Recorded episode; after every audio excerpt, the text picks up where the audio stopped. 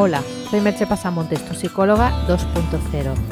Ya sabes que a través de mi web www.merchepasamontes.com puedes encontrar la información necesaria para contratar mis servicios de psicoterapia o coaching, tanto online como presencial.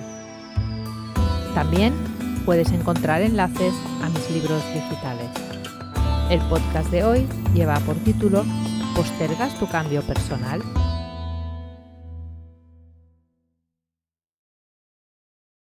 Podemos definir el cambio personal como la acción consciente y voluntaria de la persona para mejorar su estado, estilo de vida y potenciar su desarrollo. Podemos cambiar por diversos motivos, por un deseo de mejorar, por un deseo de experimentar, porque las circunstancias externas cambian, por obligación, por aburrimiento. Pero la realidad es que hay estudios que nos dicen que solo cambiamos cuando las circunstancias externas nos presionan o cuando el malestar interno es tan grande que nos obliga a hacerlo. Y eso sucede porque la resistencia al cambio personal nos lleva a postergarlo todo lo posible. Esta resistencia al cambio personal es algo que puedo constatar también por mi experiencia como psicoterapeuta y coach, ya que sucede en numerosas ocasiones.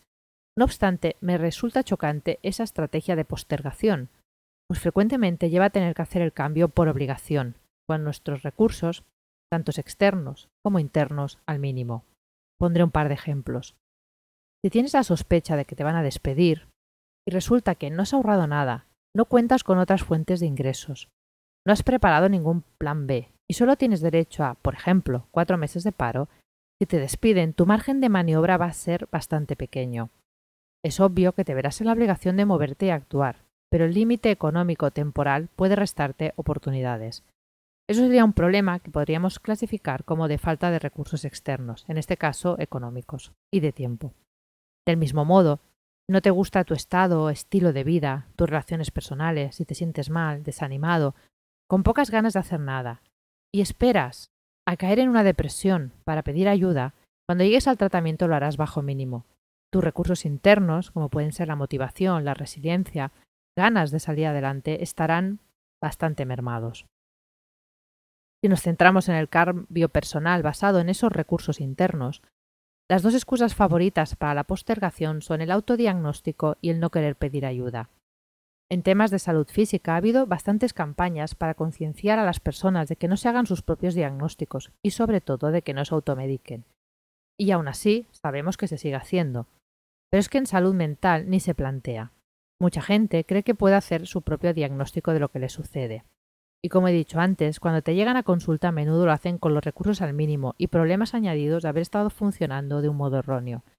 A eso se une esa idea tan española de que todo lo debemos resolver por nuestra cuenta, ese prejuicio todavía tan extendido de que pedir ayuda es ser débil o menos listo o menos capaz.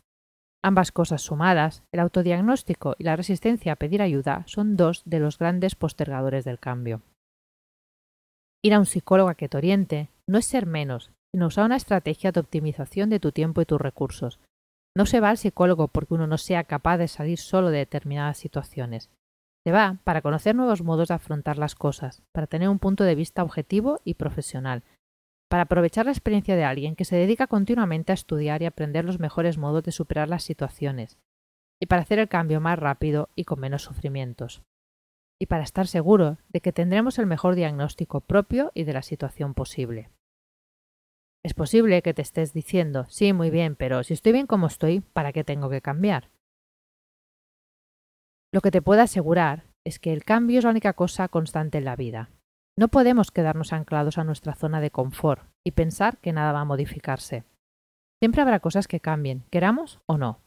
Por eso es conveniente conocerse a uno mismo, saber qué cosas nos perturban, aprender nuevos modos de afrontarlas, crecer como personas, aspirar a mayores cotas de bienestar y a fluir más con la vida.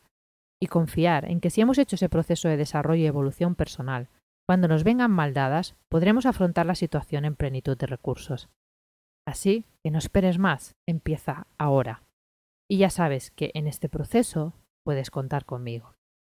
Te dejo con dos preguntas. ¿Qué cambios personales te planteas para este año? ¿Vas a contar con ayuda externa para hacerlos? Hasta aquí el podcast de hoy.